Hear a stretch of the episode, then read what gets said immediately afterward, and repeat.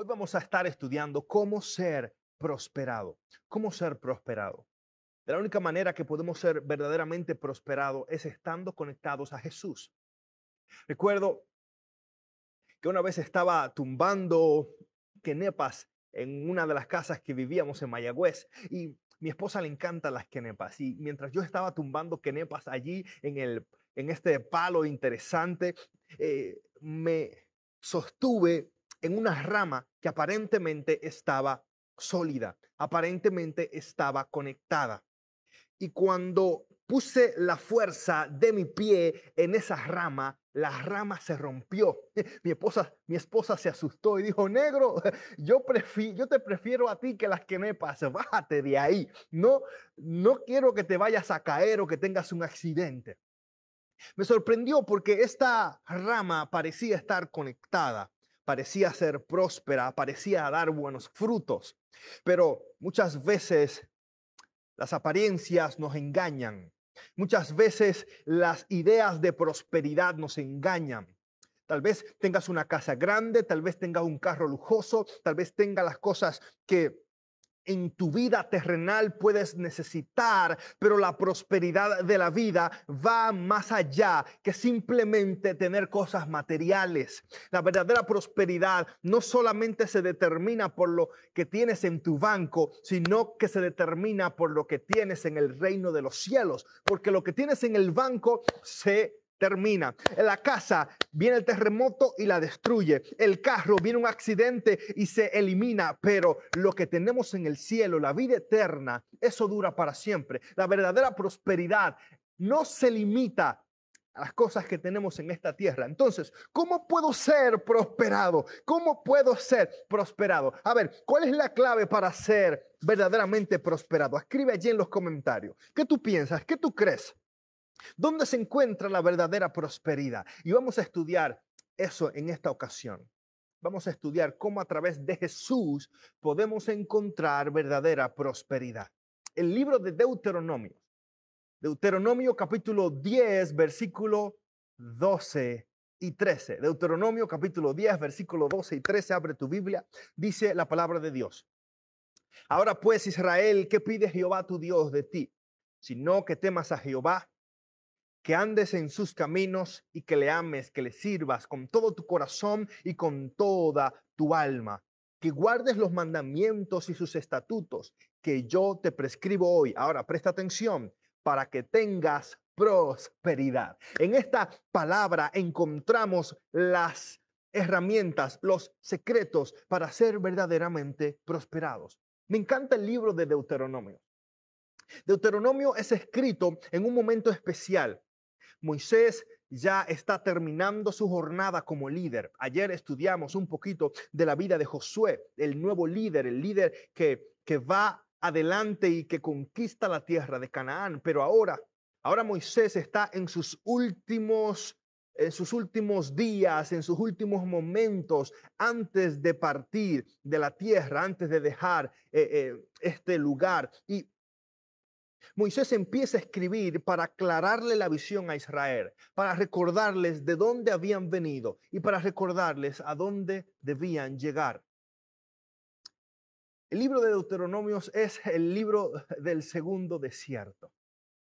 Y a veces le tenemos miedo al desierto, le tenemos miedo a los procesos, pero si no aprendemos de los procesos, si no aprendemos de los errores del pasado, estamos destinados a cometer los mismos errores una y otra vez.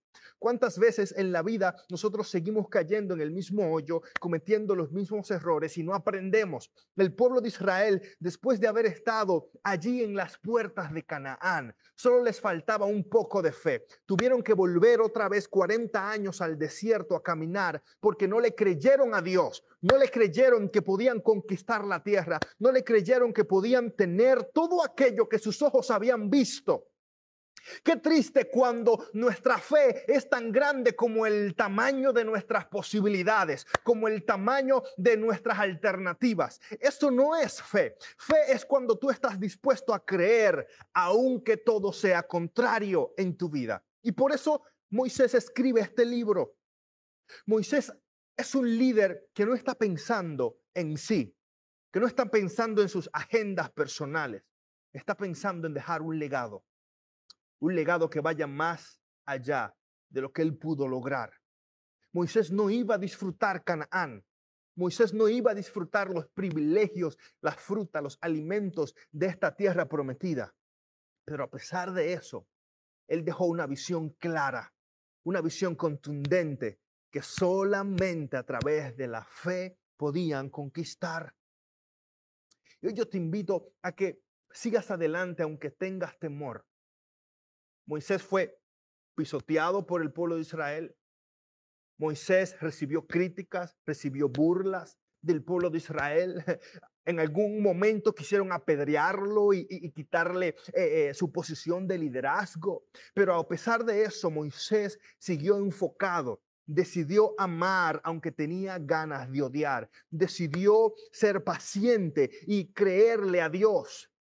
Y quiero hablar de algún líder que me esté escuchando, que lo más probable ha recibido heridas en la iglesia, ha recibido críticas en la iglesia. Tal vez hay un líder que en este momento que me está escuchando y tiene ganas de rendirse y dice, no voy a escuchar a nadie más, no voy a volver a recibir un puesto más, porque esta gente son insoportables, no puedo continuar con esta carrera. Yo quiero hablarte a ti, que te sientes frustrado y cansado, que este año la pandemia te ha dado duro, has trabajado mucho y tal vez nadie ha agradecido el trabajo que has recibido y te sientes frustrado. Yo quiero que tú recuerdes que lo que tú haces no lo haces para los hombres. Lo que tú haces no lo haces para agradar al ser humano, lo haces para agradar a Dios. Moisés tenía claro que su vida estaba dedicada a servirle a Dios. Y lo más probable, Israel iba a seguir criticando, Israel iba a seguir murmurando, Israel iba a seguir portándose mal, pero Moisés iba a seguir siendo fiel. No puedes determinar tu capacidad de liderazgo por las críticas que recibes, sino por la, por la fidelidad que tienes delante de Dios. Si te enfocas en lo que la gente dice, jamás podrás cumplir en lo que Dios está esperando de ti.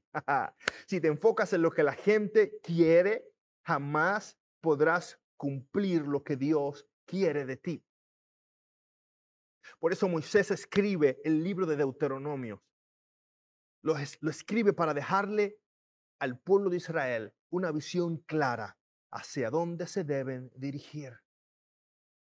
Y me gusta porque el texto dice ¿Qué pide Dios de ti? ¿Qué pide Dios de ti?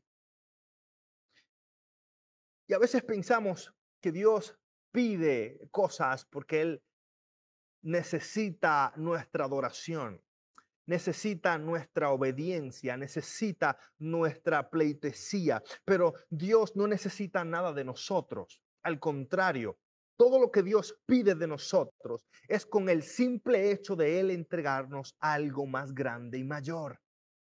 No puedes recibir lo nuevo de Dios si tus manos están llenas. No puedes recibir la bendición de Dios si tus manos están ocupadas agarrando lo viejo. Para recibir lo nuevo de Dios, yo necesito soltar lo viejo que tengo en mis manos.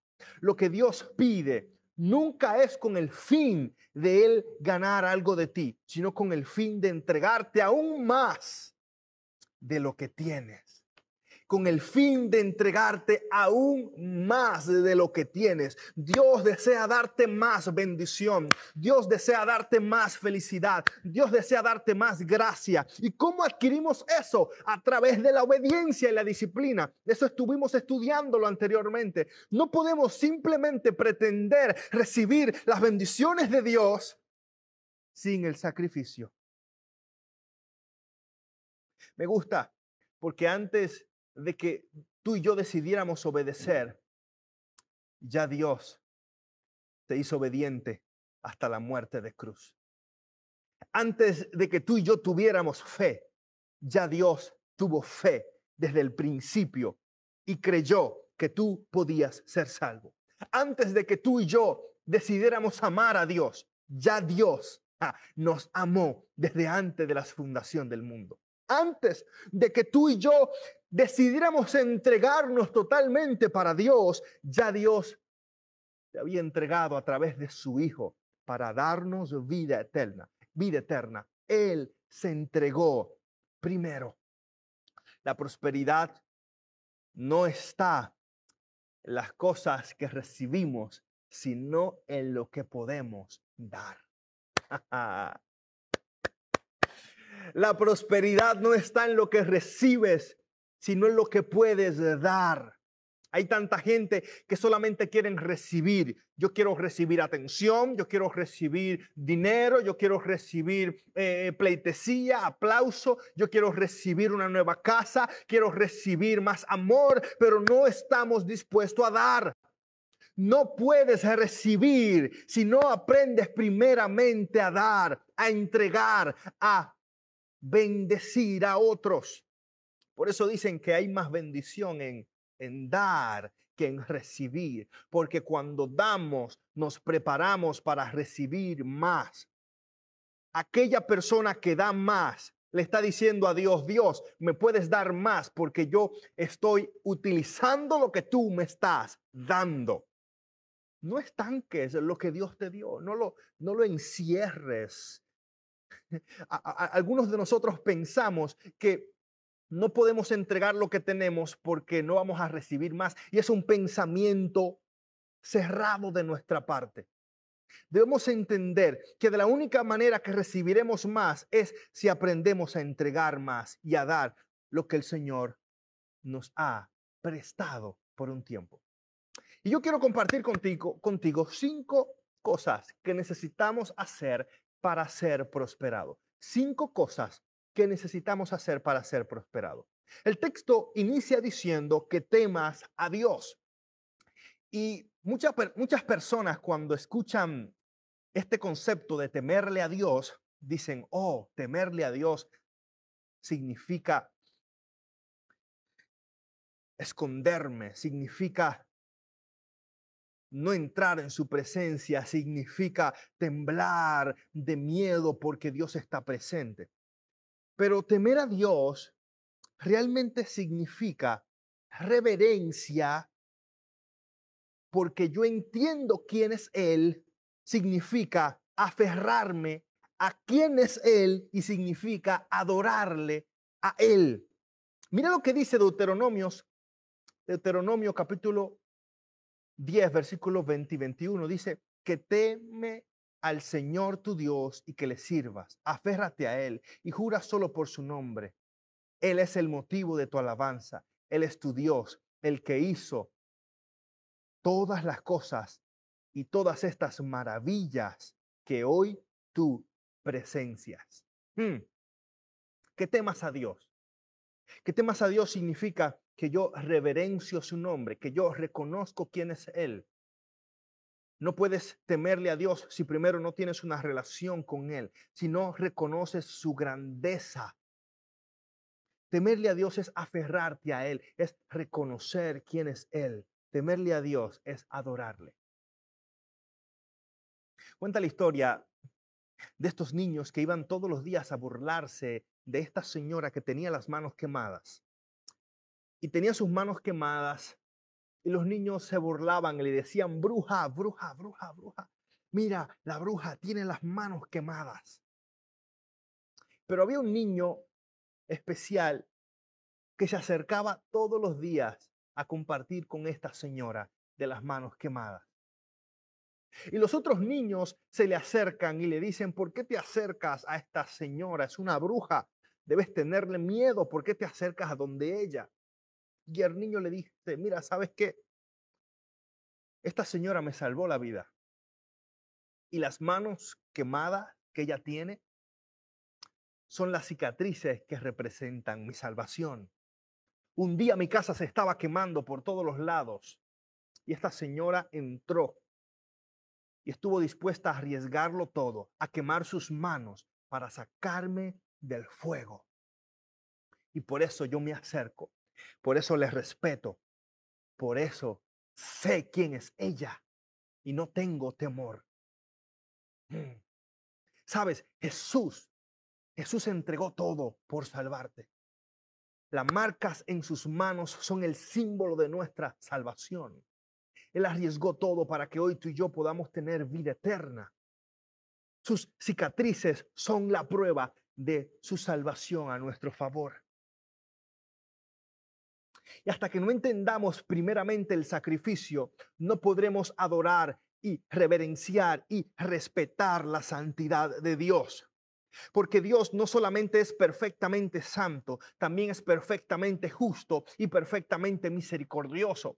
Y todas estas cosas aparentemente no combinan una con otra, pero cuando tú ves la cruz del Calvario, vas a ver la santidad de Dios, porque Él nunca pecó.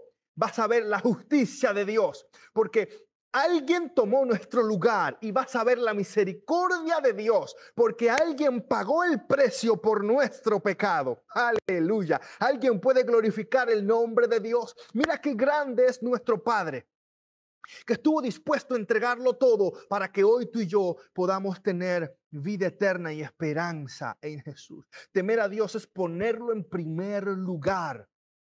Él es el único que merece nuestra adoración. Cuando tú adoras a Dios, estás diciéndole, Dios, tú tienes el primer lugar en mi vida.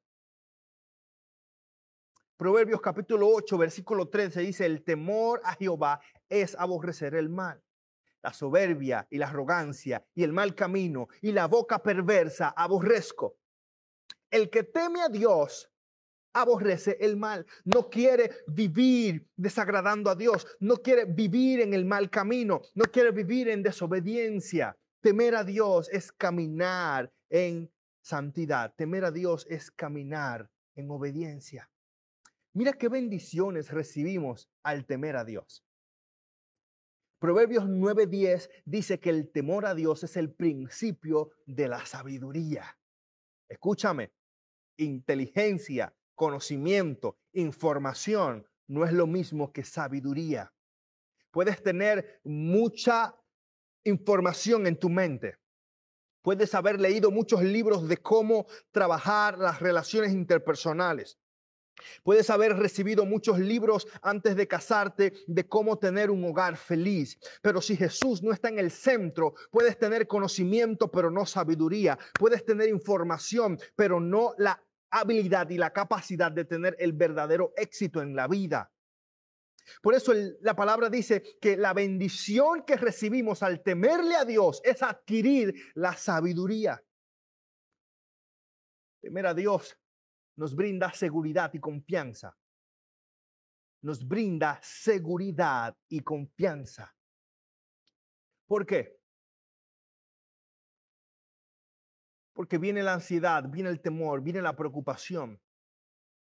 Pero cuando tú conoces a Dios, cuando tú conoces las promesas de Dios y conoces lo que Él dice de ti, ya no tienes por qué temer.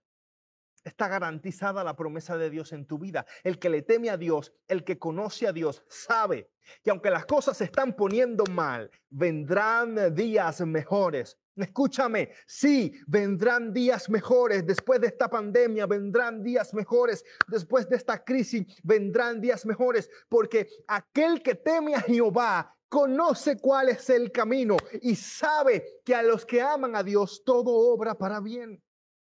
Proverbios 14, 27 dice que temer a Jehová es la fuente de la vida. El temor a Jehová es fuente de vida. En otras palabras, Dios es quien sostiene nuestra vida.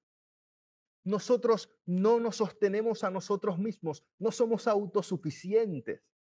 No podemos decir, ¿sabes qué? Yo mismo sostengo mi vida por mi propia capacidad. Eso es mentira. Tú vives, tú respiras. Ahora mismo estás respirando por la gracia de Dios. Es la obra de Dios quien nos da la bendición. Todo aquel que teme a Dios tiene fuente de vida. El que teme a Dios recibe bendición y prosperidad. Proverbios 22.4. Que Dios recompensa al humilde y del temor del Señor son las riquezas, la honra y la vida. ¡Qué bendición! Sabes, temer a Dios no solo te da sabiduría, pero también te da bendición y prosperidad. ¿Quieres, quieres ser prosperado en todo? ¿Quieres ser prosperado en tu caminar? Mira a Jesús. Solo los que están conectados a Jesús pueden dar frutos verdaderos. ¿Por qué tú crees que hay tanta gente que desea ser, ser ricos rápido? Tanta gente que le gusta meterse en planes de, eh, hazte millonario en tres semanas o eh, éntrate a este programa de ventas y mira cómo te vas a hacer eh, millonario en tan solo cuatro días. Escúchame, cuando algo parece demasiado bueno como eso, lo más probable no es cierto. Hay tanta gente que quiere rápidamente adquirir riqueza, adquirir prosperidad, adquirir bendición y no entienden que todo lo que vale la pena tiene un sacrificio y un precio que pagar. Ahora presta atención. La salvación que Dios nos ofrece también tiene un precio que pagar, pero ya Dios la pagó. Aleluya, ya Él la pagó. Tú y yo solamente debemos reconocer y aceptar ese regalo de Dios. Temer a Dios es ponerlo en primer lugar. Temer a Dios es conectarte a Jesús diariamente. Dime cómo inviertes tu tiempo y te diré dónde está tu corazón. Los que temen a Dios reconocen que lo más importante y lo primero es estar conectado con Dios. Qué estresante es andar con el celular sin batería. Esta mañana estaba esperando a una comitiva de maestros y de amigos que iban a visitar mi escuela aquí en Vieques. Y yo dejé mi celular en la oficina, me distraje, vine a trabajar algo en la iglesia y dejé mi celular y mi celular estaba descargado y se me había olvidado, se me había olvidado buscar a mis amigos en el puerto. Y cuando me di cuenta, salí corriendo y miré mi celular. Tenía varias llamadas perdidas y, un mensaje de texto. Estamos aquí esperándote. Y yo salí corriendo a buscar a, mis amigos, a buscar, a, buscarles para traerles a este lugar. Y me llama la atención porque cuando estamos conectados con Jesús, podemos recibir la información a tiempo. Yo por estar distraído, por estar en otras cosas, por dejar mi celular conectado por otro lugar y no estar pendiente, no me di cuenta de que tenía que buscarles, de que tenía que traerles a la iglesia. Cuando tú y yo nos desconectamos de Jesús, podemos hacer mil y unas cosas, podemos inventar mil y unas cosas, pero no recibiremos la bendición, no recibiremos el mensaje que Dios tiene para nosotros. Segundo, somos prosperados cuando andamos en sus caminos.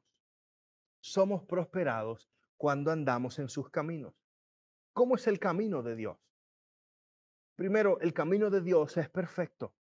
Salmos capítulo 18, versículo 30 dice, el camino de Dios es perfecto. La palabra del Señor es intachable escudo es Dios.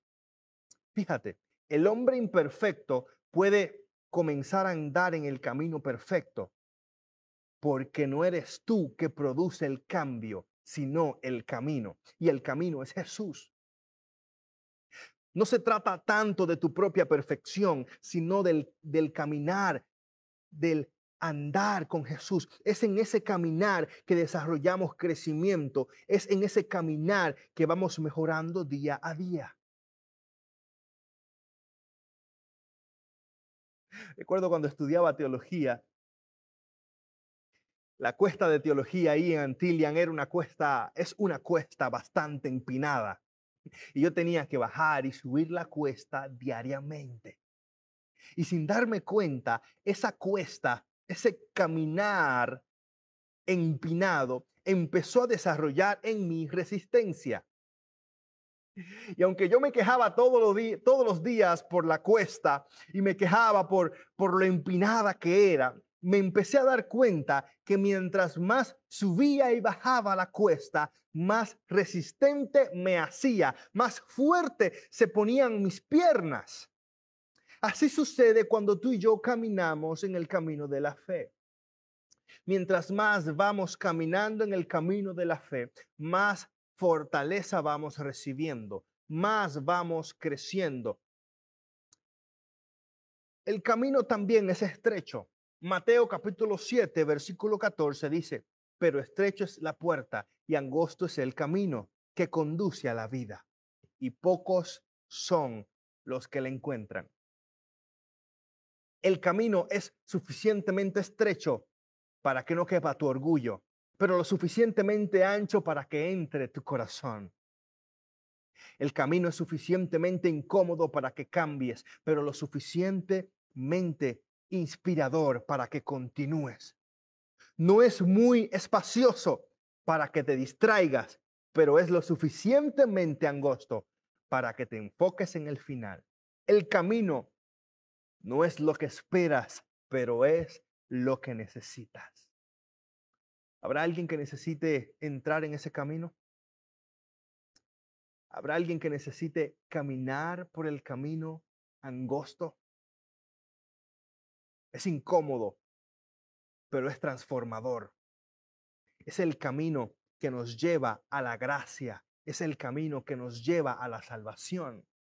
Todo el mundo quiere el camino fácil, el camino ancho, el camino que está eh, grande y espacioso. Todo el mundo le gustan las calles amplias. Pero en el contexto bíblico me, podemos entender que es ese camino que aparentemente parece seguro, que aparentemente parece estable, es el camino que nos lleva a la perdición. Jesús es el camino. Debes enfocarte en mirar a Jesús, debes enfocarte en andar en la senda, en la senda antigua.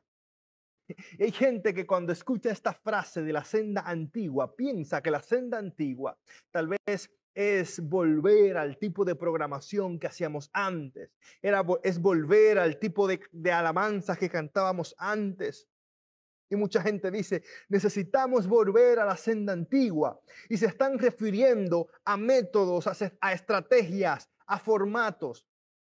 Veo a tanta gente que mira con nostalgia el pasado y viven en el pasado diciendo, ay, si tan solo volviéramos a como era la iglesia antes, si tan solo volviéramos a como eran los jóvenes antes, mira cómo se están perdiendo ahora y no entendemos que la senda antigua no son métodos, estrategias, no son formatos, la senda antigua es Cristo. ¿Por qué? porque la senda es lo suficientemente antigua para ser perfecta, estable y constante.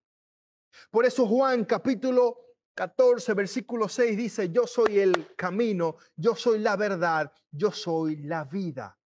Nadie viene al Padre si no es por mí. No alcanzamos la salvación por los métodos. No alcanzamos la salvación por los coritos que cantábamos antes. No alcanzamos la salvación por las estrategias. No alcanzamos la salvación por lo que podemos hacer, sino por Cristo. Él es el camino. Él es quien nos transforma. Él es la única vía hacia el Padre. Hebreos capítulo 10, versículo 20 me dice que Él abrió un nuevo camino para que podamos andar por Él, para que podamos encontrar salvación. Y ese nuevo camino es Jesús. Deja de estar mirando el pasado con nostalgia y empieza a mirar el futuro con esperanza. Deja de mirar hacia atrás. Oh, mira qué bien era el camino antes. Mira qué cómodo era antes. Mira qué bendecido era el camino antes. Deja de estar mirando hacia atrás. Terminarás tropezándote. Cuando te pasas mirando constantemente hacia atrás, terminarás tropezándote. Terminarás cayendo en el hoyo. ¿No te ha pasado que estás caminando y de repente miras atrás y te chocas con la pared? O de repente miras a un lado y te tropiezas con un palo. Porque la vida no se trata de vivir mirando hacia atrás, de vivir mirando hacia los lados, a ver qué está haciendo el otro, a ver qué piensa el otro de lo que estoy haciendo. La vida se trata de mirar hacia adelante. Por eso nuestros ojos están aquí al frente, porque el propósito de Dios es que miremos adelante. Miremos a la visión que Dios nos ha dado. Miremos al futuro que Dios tiene para nosotros. Dice el necio en su corazón, el pasado era mejor. Si tan solo supieras que lo mejor aún está por venir, que lo mejor está todavía por venir. Sí, aunque las cosas se estén poniendo malas, lo mejor está por venir. Delante está la promesa, delante está la segunda venida, delante está la restauración, delante está el perdón. Así que mira hacia adelante, porque adelante hay un futuro brillante para ti y para mí. Seguirás cayendo en los mismos errores, seguirás tropezando con tu fracaso, seguirás cayendo en la misma experiencia amarga de la vida hasta que aprendas a mirar al frente hasta que aprendas a confiar que lo que Dios tiene para ti es mejor. ¿Puedes tú creerle a Dios? Escríbelo allí. Lo que viene es mejor. Escríbelo. Lo que viene, lo que viene es mejor. Créelo. Todo el mundo está diciendo lo que viene es peor. Lo que viene para la pandemia es peor. Lo que viene en esta crisis es peor. La enfermedad que viene es peor lo que viene para la iglesia es peor, pero debemos creerle a Dios y decirle no, lo que viene es mejor, aunque las cosas se estén poniendo peor. Para los hijos de Dios, lo que viene es mucho, mucho mejor. Solo necesitas creerle a Dios. Solo necesitas confiar y caminar hacia adelante. Número tres, el texto nos dice que le ames que ames a Dios. Ama al Señor tu Dios con todo tu corazón, con toda tu alma y con toda tu fuerza. ¿Qué significa amar a Dios? Amar a Dios representa tres cosas importantes. Amar a Dios está en nuestras emociones, en nuestro espíritu y en nuestro racional.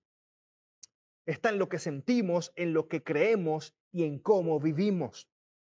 Primero, amamos a Dios en nuestra manera de vivir.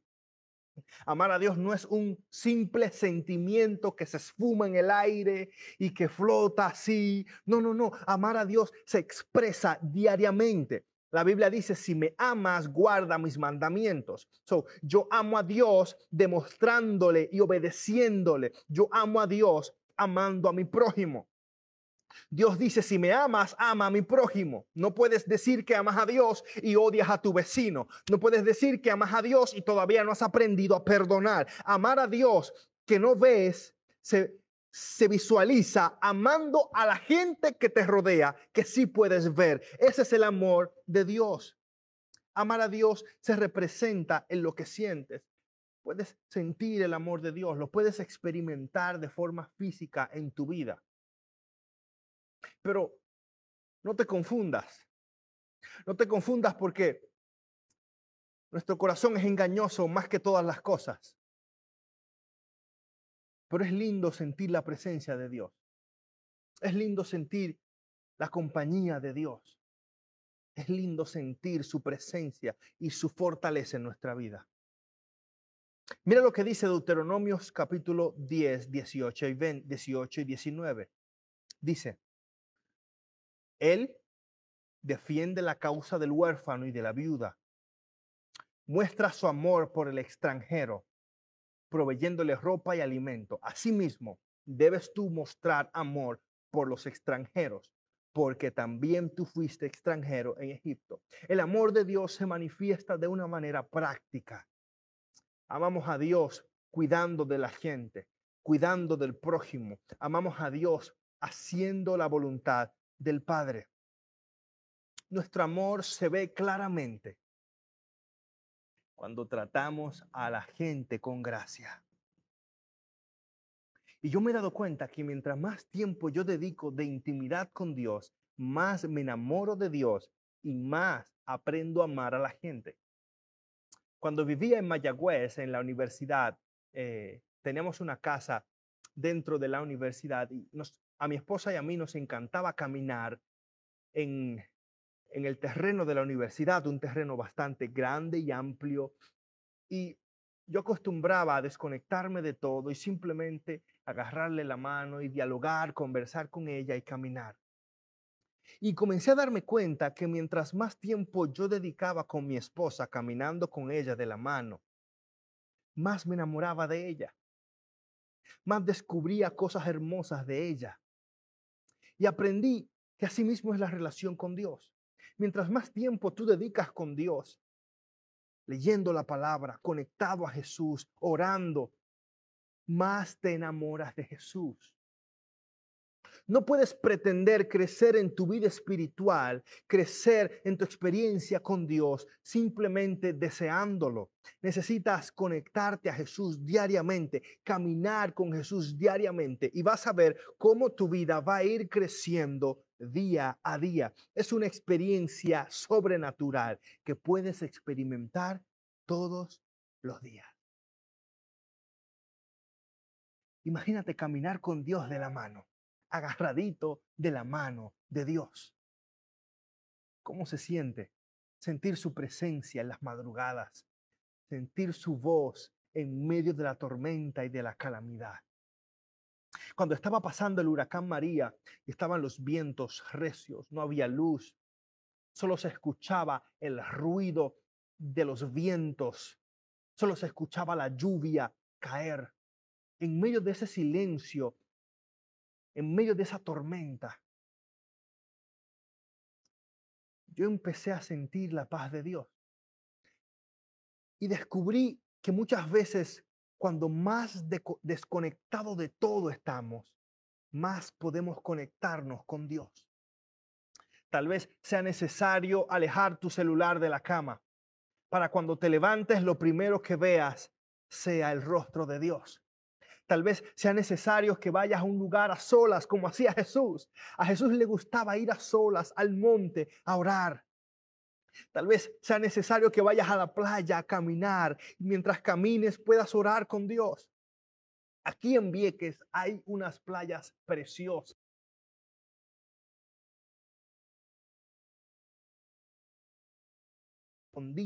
A muchas playas y caminar y mientras el sol va saliendo, puedo hablar con Dios.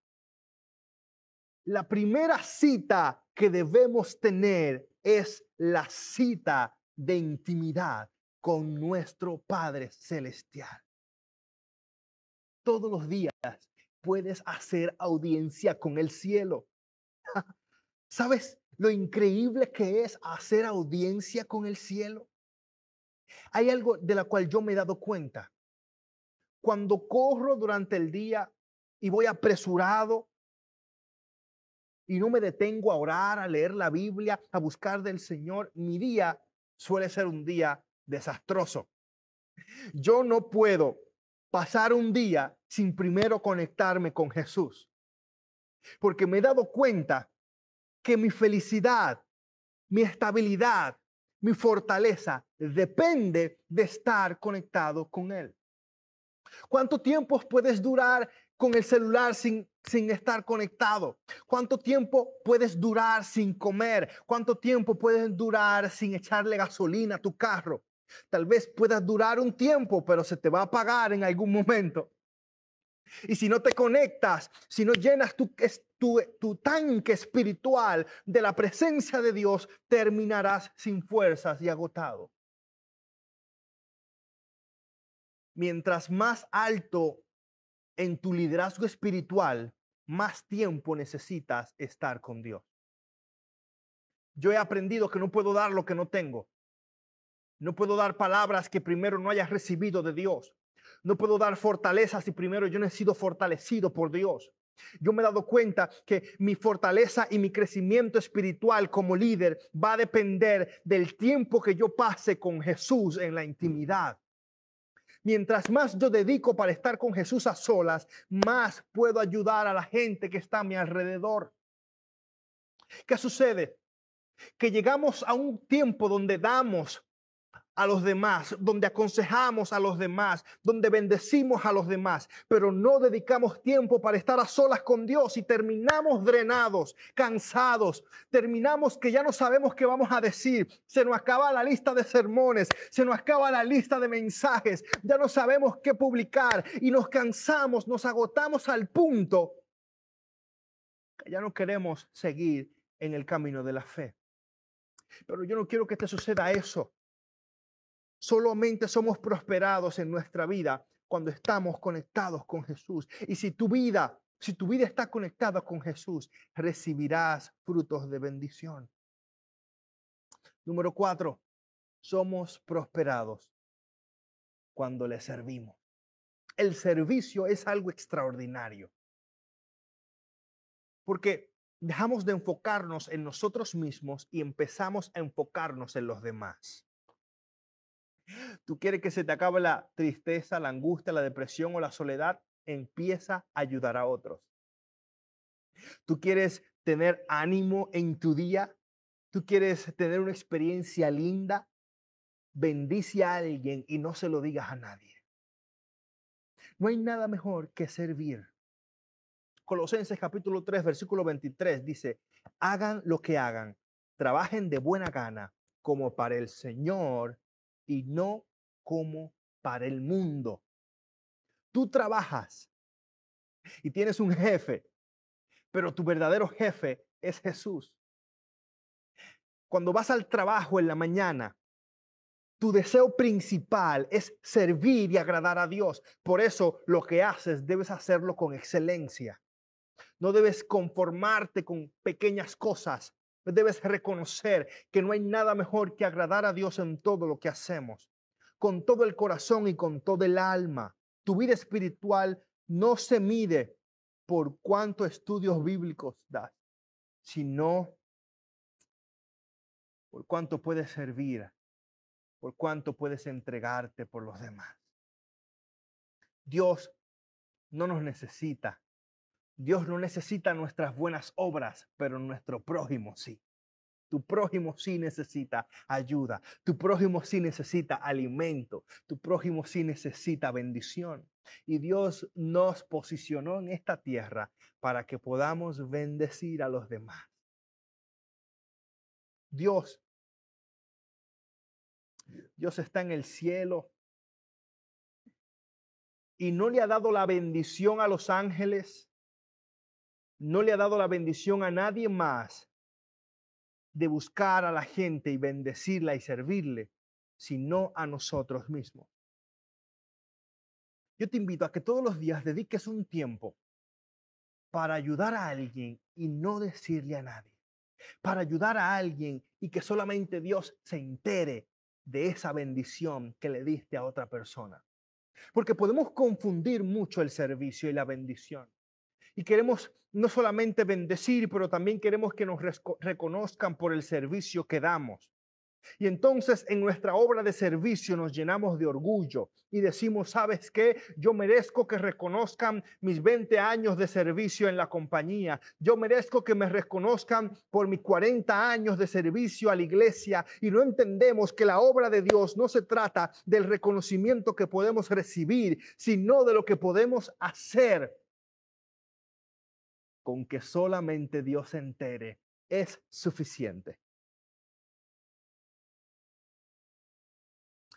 Número cinco. Somos prosperados en la obediencia. Y ya hemos estudiado esto anteriormente.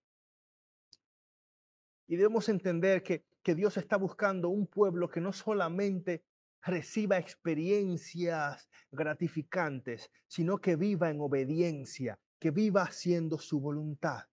Presta atención.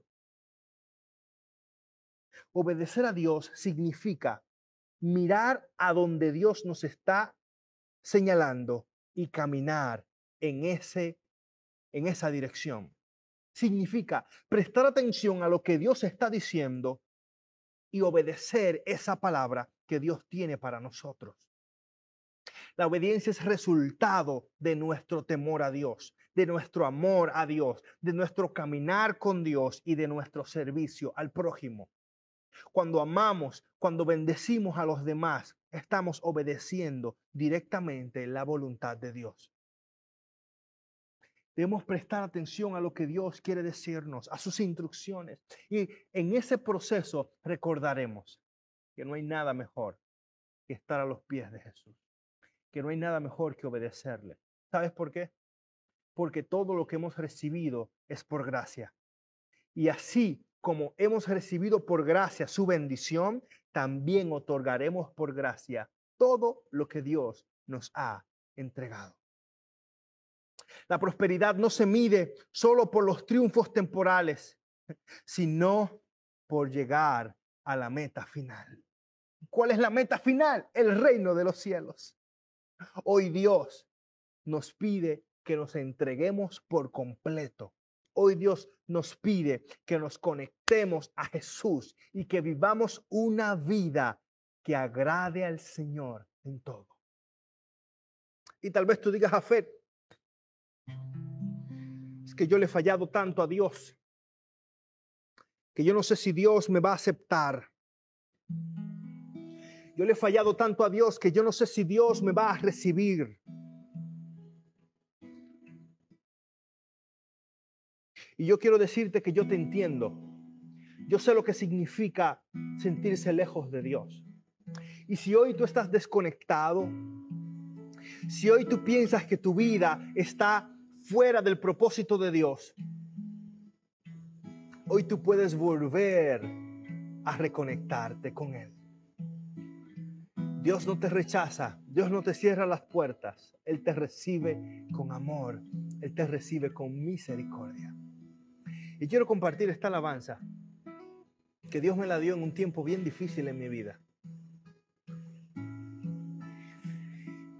Y yo sin merecer su bondad, sin merecer su misericordia, Él me la otorgó. Y no solamente me otorgó su gracia y su misericordia, sino que me reconectó con Él. Y hoy puedo glorificar su nombre porque así como lo hizo conmigo, lo puede hacer contigo también.